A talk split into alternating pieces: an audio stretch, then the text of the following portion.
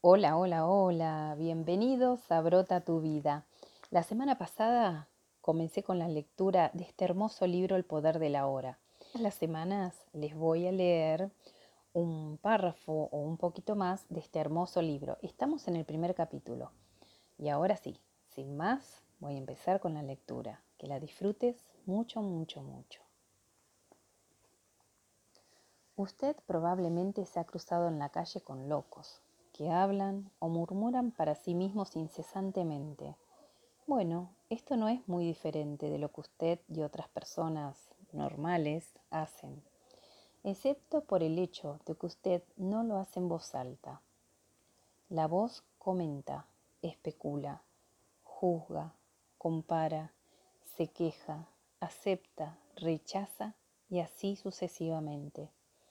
La voz no es necesariamente relevante para la situación en la que usted se encuentra en este momento.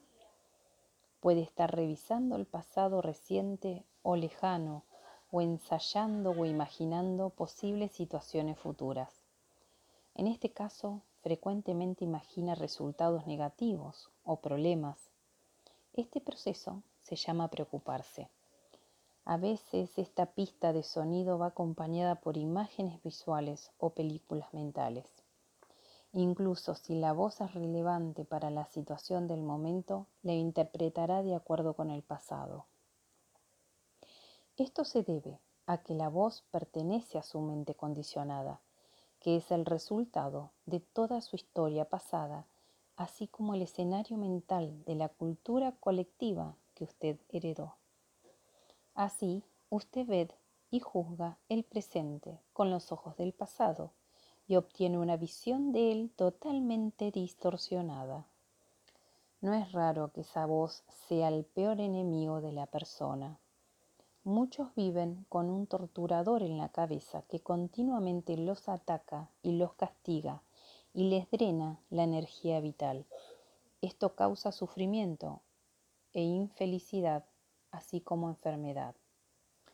Lo bueno es que usted puede liberarse de su mente. Esa es la única liberación verdadera. Usted puede dar el primer paso ahora mismo. Empiece a oír la voz de su cabeza tan a menudo como pueda. Preste atención especial a cualquier patrón de pensamiento repetitivo, esos viejos discos que han sonado en su cabeza quizás durante años.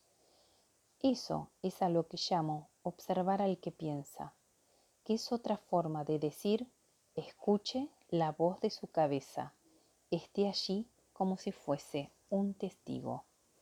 Cuando usted escuche esta voz, hágalo imparcialmente, es decir, no juzgue, no juzgue o condene lo que oye, porque hacerlo significaría que la misma voz ha vuelto a entrar por la puerta trasera.